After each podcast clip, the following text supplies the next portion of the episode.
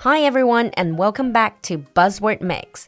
欢迎回到我们的迷你双语板块新词特饮，短短几分钟，让不同段位的你掌握最新最地道的英文谈资。In today's Buzzword Mix, our buzzword is FOMO. Technically, FOMO is not a word. 今天的 buzzword 其实并不是一个单词，而是由四个单词的首字母组成的一个缩写。 F O M O, FOMO, referring to fear of missing out. 中文里把它翻译成错失恐惧症。What exactly is FOMO? Well, the fear of missing out refers to the feeling or perception that other people are having more fun, living better lives, or experiencing better things than you are. 其实就是那种认为别人的生活都比自己精彩的心态。It involves a deep sense of envy and affects self-esteem. 通常这种 FOMO 错失恐惧症的心理会包含不少妒忌，同时呢也会影响一个人的 self-esteem 自尊心。And social media sites like Instagram, Facebook, WeChat, Weibo only made it much much worse. FOMO can apply to anything from a party on a Friday night to a promotion at work, but it always involves a sense of helplessness that you're missing out on something big. 不管别人在朋友圈里分享周五精彩的派对，还是升迁的消息，总是会让我们感觉 a sense of helplessness，有无助感，that you're missing out on something big. And FOMO is not just the sense that there might be better things that you could be doing at the moment, but it is the feeling that you're missing out on something fundamentally important that others are experiencing right now. This concept began with a 1996 research paper by a marketing strategist. And then later on, an author coined the term FOMO and popularized it in 2004. And since the beginning of social media, however, FOMO has become more obvious and has been studied more often. That's because social media provides a situation in which you are comparing your regular life to the highlights of other people's lives. 社交媒体的兴起，让我们可以看到很多人的人生高光时刻而我们通常会把这些高光时刻与我们平淡无奇的日常生活来进行比较，所以这种 fear of missing out 的情绪也变得越来越严重。Our sense of what is normal becomes distorted, skewed, and we always seem to be doing worse than our peers. 在大量的别人的高光时刻映衬之下，我们的生活显得越来越暗淡无光。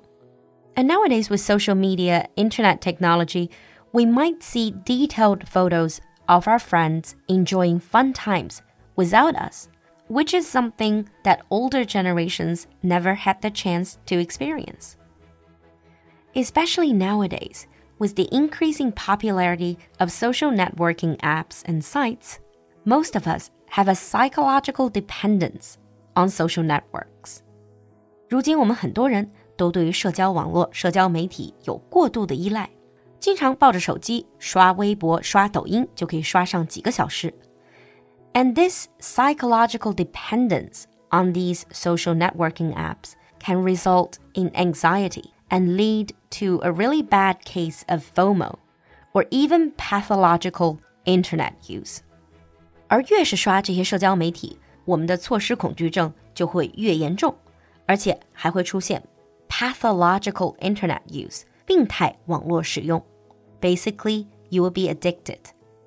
And FOMO can lead to negative social and emotional experiences, such as boredom and loneliness. And it negatively impacts mood and life satisfaction, reducing self esteem. So, here are a few tips to overcome FOMO. Tip number one change your focus. Rather than focusing on what you lack, what you don't have, try noticing what you do have and be thankful for those. Add more positive people to your feed. Hide people who tend to brag too much or who are not supportive of you. 在社交媒体上，我们可以主动选择去屏蔽那些发图发文炫耀的人， 而去保留那些可以给你带来支持和正能量的人。Second one is keep a journal. It is common to post on social media to keep a record of the fun things you do. However, you may find yourself noticing a little too much about whether people are validating your experiences online. 其实这种时候，我们就已经把自己对于人生的满意度建立在别人的留言和点赞上。What you can try to do is keep a journal, but take it offline so you can still document your best memories and you don't have to worry about comments. The last tip is seek out real connections. Rather than trying to connect more with people on social media, why not arrange to meet up with someone in person? You may find that face to face interactions are much more effective in changing your mood for the better. Now let's move on to sample sentences.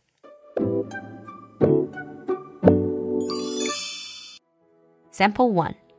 There are effective steps you can take to curb your FOMO. There are effective steps you can take to curb your FOMO. Sample 2. The endless stream of posts on social media only exacerbates FOMO. The endless stream of posts on social media only exacerbates FOMO. 你听懂了吗？关注公众号“露露的英文小酒馆”来获取更多拓展内容。So, do you think you currently suffer from FOMO or fear of missing out？期待你的分享，我们下期见。 酒馆铺子为你全新精选了近十款少女心爆棚的小甜酒，颜值高，度数低，最适合甜美的你。水果口味的优格酒就像是酸奶冰淇淋，而车叶草的口感藏着雨后的清甜。还有更多惊喜味道等你发现！国庆限时买就送神仙颜值日系酒杯，更有限量超值甜酒礼包，最低一百多就能带六瓶酒回家。搜索公众号“露露的英文小酒馆”，进入酒馆铺子，或直接搜索小程序“酒馆铺子”，甜蜜无罪，你的美好假期酒馆来打造。